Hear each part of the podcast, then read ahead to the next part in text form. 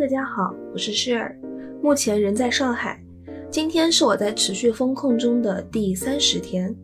今天想要和大家聊一聊绿码，让我们从绿色出发，聊一聊颜色背后的故事。自从二零二零年疫情以来，绿码已经无缝融入了我们所有人的生活。无论去哪里，你都需要有一张绿码。绿色由此也成为了所有人都特别想要看见的颜色。关于绿色的段子层出不穷，比如有人说宝马、悍马、野马都比不上绿马，还有人说绿马是健康者的通行证，红马是被隔离者的墓志铭，还有各种关于绿马的表情包都层出不穷。之前说起绿色，大家想到的可能是生态环保、大自然，股票跌了，甚至是帽子绿了。但是绿码的出现，把绿色提到了一个前所未有的重要程度，绿色也成为了一种非常重要的颜色，成为了所有人都想要看见的颜色。但是在历史上，至少在艺术的历史上，绿色并不是一直都这么正面健康的。今天的这集播客呢，想要以绿马为引子，以绿色为媒介，让颜色带着我们去到世界和时间的纵深处。在这些足不出户的日子里啊，放飞灵魂对自由的渴望。那么在这一集播客里，接下来的部分我们会讨论：第一，绿色在西方的进化；第二，为什么能毒死西方人的绿色却毒不死中国人呢？让我们来聊一聊绿色在中国的历史。第三，我们将从中国人独有的青色说起，聊一聊元青花瓷器跨越欧亚大陆的旅途。第四，让我们从所有人都不想看到的红马的红色说起，聊一聊法国大革命后各类颜色的没落和黑色的崛起。关于本期节目的相关图片，大家可以在公众号 Gentle Human 的后台回复关键字“绿色”进行查看。公众号的具体名称就是“温柔人类”的英文名 Gentle Human。你也可以在下方的节目详情中找到。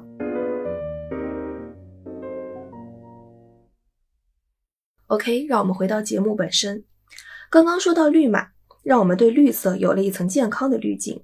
那么换一个角度，如果当时我们不用绿色作为健康、没有感染的标志，而是用了蓝色或者是紫色，是不是今天我们就会开始渴望蓝码、紫码，也会产生同样的段子和渴望蓝色、紫色的心情呢？颜色本是中立的，就像性别一样，它的意义都是由社会来赋予的。一种颜色的寓意和命运，往往与它的象征性有着很多的关系。在某种意义上，人们看到的其实不是颜色本身，而是这种颜色所代表的意义。所以，你可以说，颜色和历史一样，都是任人打扮的小姑娘。从人类社会诞生之初，色彩就蕴含了丰富的信息。而在历史发展的过程中，颜色就像很多业余的兴趣爱好一样，有着流动的阶级性。流动的阶级性这句话怎么解释呢？我举几个例子。今天我们都觉得歌剧是一个非常高雅的爱好，得穿着礼服、晚礼服去听的那种。但是在歌剧刚刚诞生的时候，它就是街头市井的娱乐，就是小市民的娱乐。再比如说爵士乐。今天我们觉得听爵士乐非常的小资，非常的有格调。演奏爵士乐的俱乐部人均低消随随便便都是五百起步，但它其实来自于美国黑奴的劳动小调。直到一九五零年代，听爵士乐都还被上流社会中的主流人物认为是一种反叛的行为。这就是我所说的流动的阶级性。那么颜色也是一样的，在欧洲古代的时候。王公贵族穿衣服都是五颜六色的，因为那个时候染料非常难以获得，而且粗布很难染色，只有精细的面料才更容易染上彩色。所以颜色鲜亮的衣服昭示着你的身份很高贵。而法国大革命之后，封建王室被推翻，新的统治者为了显示自己和旧时代的狗皇帝不一样，选择了穿黑衣服来划清界限。而到了今天呢，穿着一身同色系的浅色开司米，则被很多时尚杂志称之为一看就很贵的颜色。黑白灰开始占据主流，五颜六色则开始被认为太过花哨，不够稳重。近几年呢，有很多有趣的书，都在从不同的角度去切入讲世界历史，比如说有《棉花帝国》《丝绸之路》《枪炮、病菌与钢铁》等等。作者们都在试图从自己的专业角度出发，从不同的切面去理解世界历史发展的脉络。那么今天的这期节目也希望可以借助类似的思路，从彩色的角度出发，看一看以色彩为脉络的世界历史是怎么样的。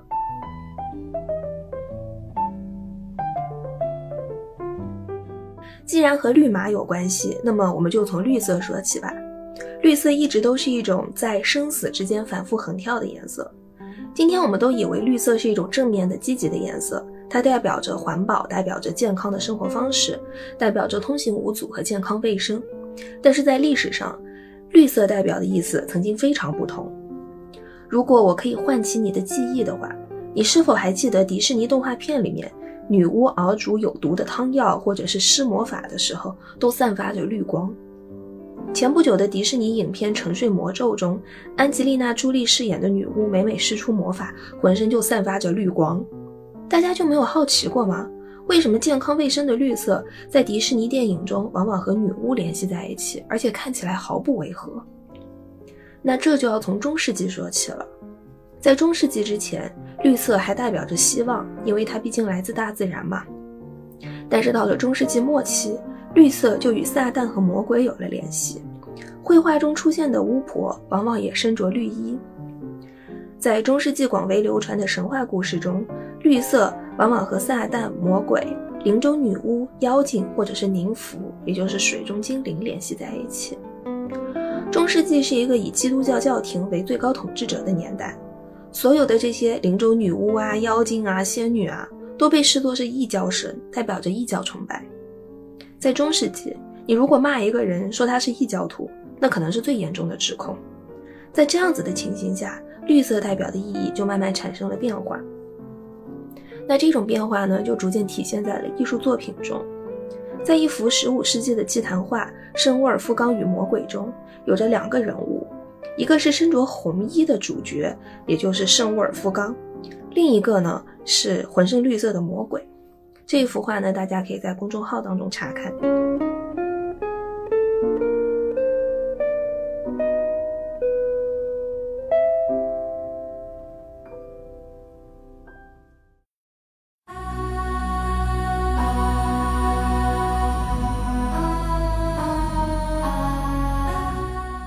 往前追溯几千年，到我们来到尼罗河畔的埃及，你会发现，埃及的死神欧利西斯长着一张绿色的脸。而在所有的埃及神灵中，只有他的脸是绿色的。除了欧利西斯之外，埃及的祭祀仪式中常见的圣甲虫也是从孔雀石里面提取了绿色。这两个代表着往生的神灵器物，都有着非常少见的绿色。在埃及人这里，绿色代表着死亡，同时也代表着重生的希望。关于绿色是如何连接起死亡和重生的希望这一点。或许这一段来自日瓦戈医生里面的一段文字，能够把它讲得更清楚一些。这段文字里面说，植物王国很容易被认为是死亡王国的警铃。或许对我们而言，如此困惑的进化的神秘和生命的谜，正包含在大地的绿色中，在坟场上的花草和树木中。抹大拉的玛利亚不认识从坟墓中复活的耶稣，还以为他是园丁。今天我们都知道，绘画中有三原色：红、黄、蓝。只要有了这三个颜色，你可以调制出世界上几乎所有的颜色。绿色便是由黄色和蓝色搭配而来。但是在以前，绿色是一种非常难以获得的颜色。早期的绿色染料提取自大自然，除了不稳定、容易褪色之外，也没什么毛病。虽然不易获得，但是总不至于置人于死地。直到十八世纪，瑞典的化学家发明了一种特别好看、特别明亮、特别稳定的绿色，全欧洲都为之疯狂。但是他们不知道，这种绿色来自于一种化学物质，这种化学物质俗称为砒霜。到了十九世纪末，这种砒霜绿已经取代了早期的矿物染料和植物染料，成为了当时绿色染色的主要来源。当时很多欧洲人穿了漂亮的绿色衣服之后，这美得不得了呢，觉得自己真的是最靓的仔。突然就发现自己皮肤溃烂，喘不上气儿，慢慢的就死了。但是很多人到死都不知道自己是为什么死的，其实就是这件绿衣服惹的祸。你想啊，一个人把砒霜染成的衣服天天穿在身上，不死才怪呢。但是当时的人们为了追求五颜六色，并没有意识到自己在作死。事实上，除了砒霜绿之外，古人为了美丽不要命、作大死的行为还有很多。比如说，中世纪的美瞳是通过中毒来获得的。今天的女孩子想要一副水灵灵的大眼睛，直接戴美瞳就可以了。但是中世纪的贵妇们选择用颠茄类植物的汁水滴进眼里，就是 belladonna 类的植物。这一类植物呢，它的汁水有毒，可以让瞳孔放大。但是因为它有毒，长期使用就会造成失明。但是仍然止不住贵妇们为了一双大眼睛前仆后继。还有什么用水银美白啊，用铅粉扑脸啊，用马尿给头发定型啊，用死蚂蟥染头发，太多了，数不胜数。那么，让我们继续说回绿色。在这种美丽且致命的绿色染料被发明之后，艺术家们将其运用到了作品当中。印象派画家莫奈、雷诺阿还有塞尚的作品中，都大量对这种绿色染料进行了运用。现在我们回顾一下莫奈和塞尚的画中，是不是出现过大量的绿色？那些宜人的自然风光、一望无际的森林和田野，还有绿树成荫的道路，甚至还有绿意盎然的夏日池塘，全都是绿的。现在想起来，觉得后背有那么一丝丝的发凉。当时不少画家都因为长期接触有毒颜料，最后多多少少都有点不得善终。到了二十世纪。艺术家协会似乎终于意识到了问题出在哪儿，下令停止使用这种巴黎绿染料。但是截至此时，巴黎绿和砒霜绿染料制成的墙纸、衣服、装饰品、日用品，还有颜料，已经带走了太多人的生命。后来，有毒的绿色染料虽然是被停用了，但是这种对于绿色的偏见一直沿袭了下来，就成为了今天动画片中的巫婆汤和反派的专用色。有的朋友可能就会好奇了：中国的古代绘画当中也经常用到绿色啊，蓝色、绿色不是很多吗？你看《千里江山图》的绿色多美啊，宋徽宗的《瑞鹤图》多美啊，不都是绿色吗？怎么就不听说中国人中毒呢？难道是我们中国人天赋异禀，绿色染料专门是生化武器，专毒外国人不毒中国人吗？这个问题问得非常好。那这就让我们来到了今天的第二部分，咱中国人。横跨亚欧大陆的蓝绿色之旅。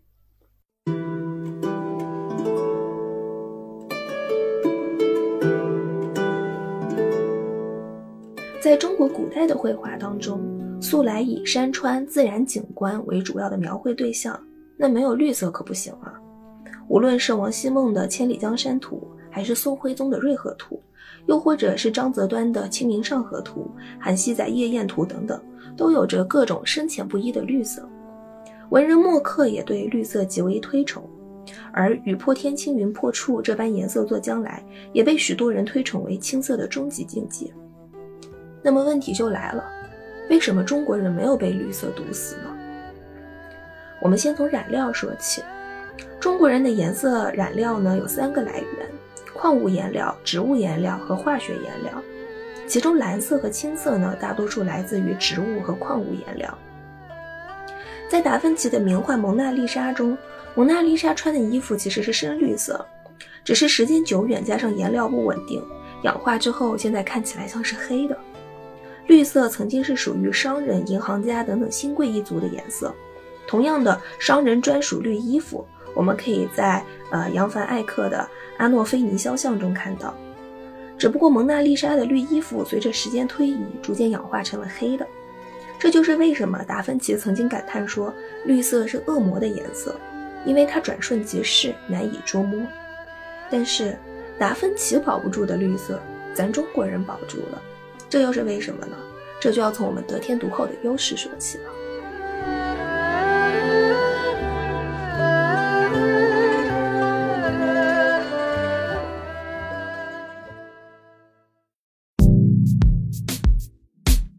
温柔人类播客由 Gentle Human 和 Marcast Media 联合制作出品。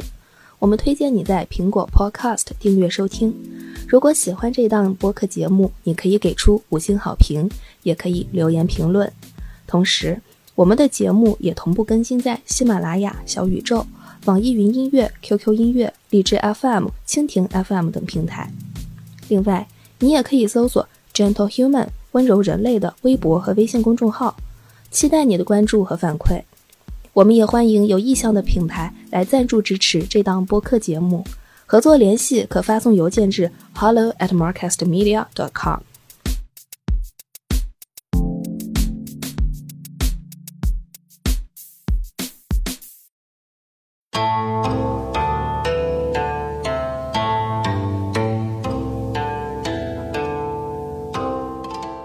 古代画作中的青色来源于蓝铜矿和孔雀石。对欧洲人来说，比黄金还贵的绿色矿石，对中国人来说就便宜许多，也更容易获得。王希孟《千里江山图》中的远山青黛，便是用这两种矿物颜料调制而成。在唐五代之前，中国绘画中的绿色多来自于天然的铜绿。在五代之后，中国人学会了合成铜绿。在唐朝的《新修本草》里面，就详细的记载了人工合成铜绿的方法。时间更久远一些的敦煌壁画中，飞田神女的衣饰飘带也多来自于矿物颜料。而矿物颜料的好处是遮盖力强，而且历经千年也不褪色。所以几千年过去了，我们现在去到敦煌，看到那些飞天神女的衣服依旧神采动人。从另一个方面来说，敦煌也因为地处丝绸之路、商贸要道，汇聚了东西方的各种商品。在敦煌壁画的颜料中，除了咱们传统的中国自产矿石外，还有很多来自阿富汗和印度的珍稀矿物颜料，比如说绿色的绿铜矿、白色的铅丹、红色的朱砂以及价值万金的青金石。好，说完了颜料这个方面，那我们再从颜色上来分析一下。中国人对颜色的定义吧，其实和外国不太一样。单说绿色。外国绿的要求呢，饱和更高，但是中国的绿透明度更高，而且其实更偏向于蓝色。青出于蓝而胜于蓝这句话，其实就点明了中国青色和蓝色之间难以分割的关系。所以对于中国人来说啊，我们对绿色的包容度更广，而且我们也有着更丰富的绿色颜料矿石产出，所以我们看绿色远不如西方人看绿色这么稀罕。前面说到了“雨破天青，云破处”这般颜色做将来，那么我们就不得不提一下青色的祖宗——蓝色。和青色一样，蓝色也是一个在西方极为稀罕，但是在中国却较为常见的颜色。蓝色在西方有多稀罕呢？我们展开讲一讲。就是文艺复兴时期的艺术家会根据订单价格的高低来决定蓝色的使用。如果甲方给的钱多，那么就稍微多用一些蓝色；如果给的钱少，那么就少稍的画一点蓝色，稍微意思意思得了。如果你去观察文艺复兴时期的绘画，你会发现蓝色衣服一般只出现在宗教人物和地位非常非常高的贵族身上，普通贵族和普通人物根本都不配用，只有像什么圣母玛利亚、耶稣这样子的级别才能够大规模的用蓝色。尤其是以画圣母像出名的拉斐尔，如果你去观察拉斐尔的圣母像，你会发现他笔下的圣母玛利亚永远都穿着同一套红蓝搭配的衣服，永远不换。相关的图片你可以在公众号 Gentle Human 的后台回复关键字“绿色”获取。蓝色呢，几乎成为了圣母玛利亚的专用颜色，无论是拉斐尔，还是提香，还是乔尔乔内。文艺复兴时期的大师们像是约好了一样，都给玛利亚安排上了大量的蓝色衣服，以显示出她的尊贵和圣洁。他们用的蓝色来自一种叫做群青的矿石，产自阿富汗。在交通困难的年代，这样子的矿石比黄金还昂贵，以至于这种颜色一度成为了宗教神圣的专用色，严禁普通人使用。群青这种矿石呢，它产自阿富汗，在十二世纪的时候出现在了威尼斯，这也是多亏了威尼斯重要的贸易港口的地位。这种产自阿富汗的矿石才能够远渡重洋来到这里，来到欧洲。在文艺复兴中，有一个画派叫做威尼斯画派，以提香、乔尔乔内、丁托列托等人为代表。大家可以去看一下他们的作品，当然了，也可以在公众号中看到。跟其他的地方相比，威尼斯画派最突出的特点就是色泽艳丽。现在想来就觉得威尼斯画派色泽艳丽是十分合理的事情。因为他们总是能最先接触到来自异国的各种各样的颜料。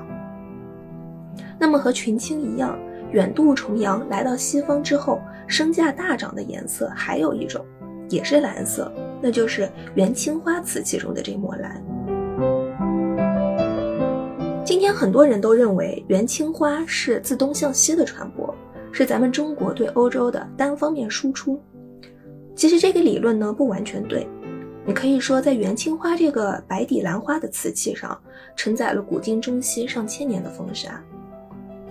我在日本专长瓷器的出光美术馆看过一个关于青花瓷的展览，这个展览非常的有意思，他用学术理论支撑，以展品为媒介，向大家论证了学界的一派观点。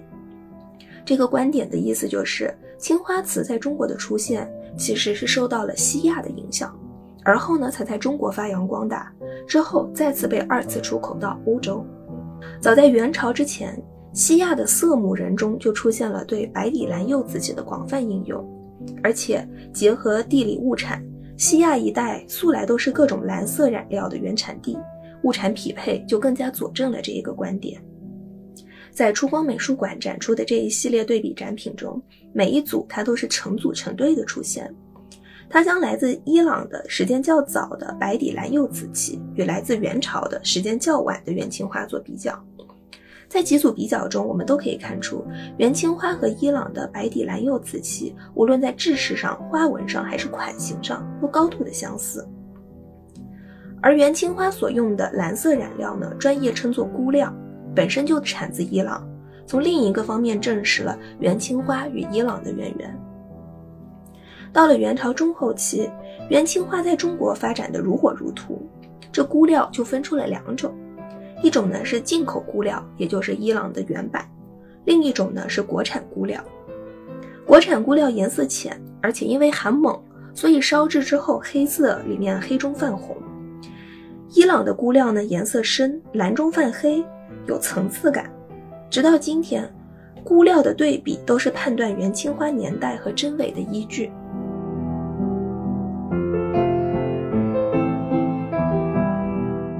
世界上收藏元青花瓷器最有名的两个博物馆都在中东地区，你一定没想到吧？一个是土耳其的托普卡帕博物馆，另一个是伊朗的阿德比尔博物馆。而且他们收藏的还都不是小物件，不是那种零碎的，件件都是那种又大又美又完整的珍品。这件事儿啊，还得从七八百年前说起。十三世纪的时候，忽必烈在中国建立了元朝。与此同时呢，他的兄弟序列兀在中亚建立了伊尔汗国。我们常听说元朝疆域辽阔，最远打到了多瑙河畔。打到多瑙河畔就是序列兀这一波干的。在元朝时期，因为民族、宗教、贸易和领土扩张的关系，元朝像蜘蛛一样，整个触角伸到了西亚、中亚还有欧洲的很多地方。双边贸易往来繁盛，甚至有阿拉伯商人远渡重洋，带着贵重的钴料和定金来到中国，要求匠人按照西域的风俗习惯烧制青花瓷。于是，这就有了我们今天在土耳其和伊朗所见到的各种中式形制却画着伊斯兰纹饰和文字的青花瓷收藏。关于当时元朝和中亚交往有多么密切。感兴趣的听众可以搜搜索一篇叫做《元朝中国人的魔幻漂流》的文章阅读，而关于这种对蓝色瓷器的痴迷，也从这里蔓延开来，影响了欧洲此后几百年。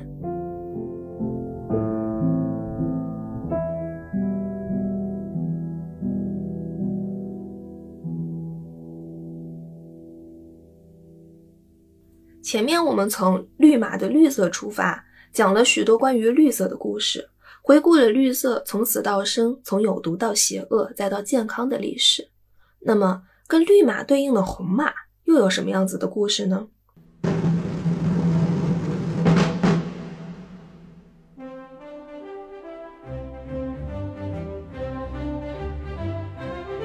红马的颜色现在应该是所有人都不想看见的颜色，因为它意味着危险，意味着被歧视、被孤立、被拉走。在过去，红色是高贵的颜色，和蓝色搭配在一起是圣母专用色，这一点我们前面就已经说过了。地位尊崇的宗教人物呢，叫做红衣主教，这在过去的绘画中也可以看到，就是皇宫贵族们衣服色调鲜艳。大多数都是红色、黄色、紫色、白色、金色这些非常看起来就很贵的颜色，但是这一切五颜六色的富贵色啊，在法国大革命之后戛然而止。在法国大革命之前，关于统治者们的画像中都穿着色泽艳丽的衣服，恨不得昭告天下我有钱。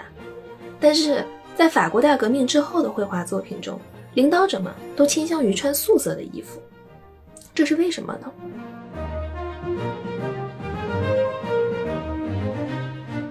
巴尔扎克曾经有一个比喻，他说：“法国大革命是一场丝绒与羊毛之间的斗争。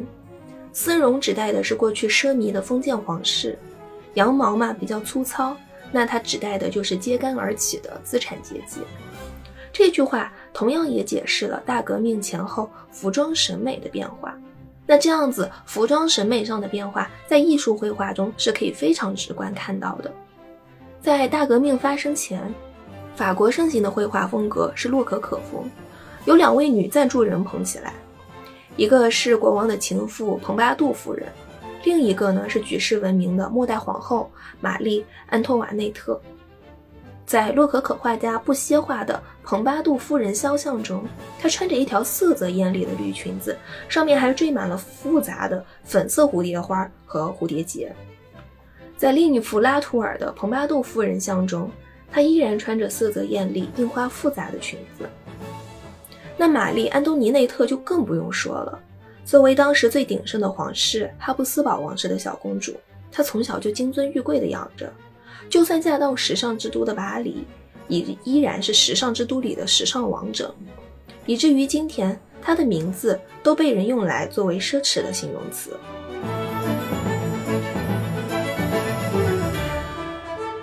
一七九八年，法国大革命推翻了波旁王朝，人间头一回啊，统治的权力回到了人民的手里。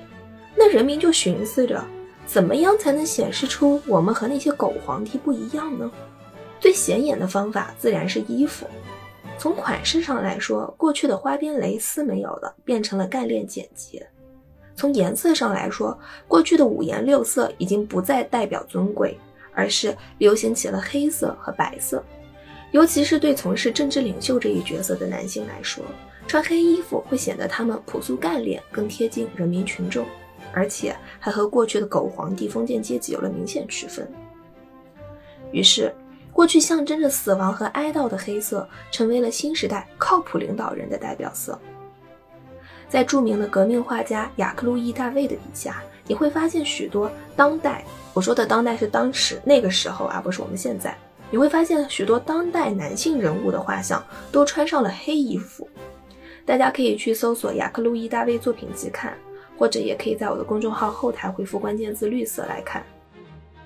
好，那么我继续说雅克·路易·大卫的作品，把他的作品分为两类来对比，一类呢是古代题材，就是画古罗马、古希腊神话题材那种的；另一类呢就是给当时的人画的肖像。你会发现人物衣服的颜色对比很明显。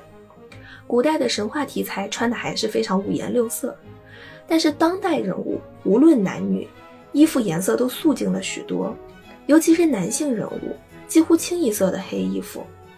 这一倾向在一七八九年法国大革命之后就更突出了，就连女眷的衣服都开始向着黑白二色发展。过往崇尚五颜六色华丽衣服的贵族们也都穿起了黑色。这在他1816年的都汉的亨利·阿梅代伯爵像和1811年的南特郡安东尼伯爵像中可以看到。就连拿破仑也逐渐接受了这种极简的黑白灰穿搭风格。在雅克·路易·大卫的多幅拿破仑肖像中，你可以看到拿破仑穿搭风格的颜色比之前的那些封建狗皇帝们真的是不知道肃静到哪里去了。而女性当中呢，则流行起了红白蓝三色搭配和白色裙子。有一幅很有名的画，大家最近一定都看很多，就是德拉克洛瓦的《自由引导人民》。在这幅画当中，占据画面主要位置的女性角色手举一面红蓝白三色相间的三色旗，也就是法兰西的旗帜。后来三色旗呢就演变成了红蓝白三色的三色裙，很多人就选择穿三色裙或者是戴三色徽章，以此来显示自己对革命的支持态度。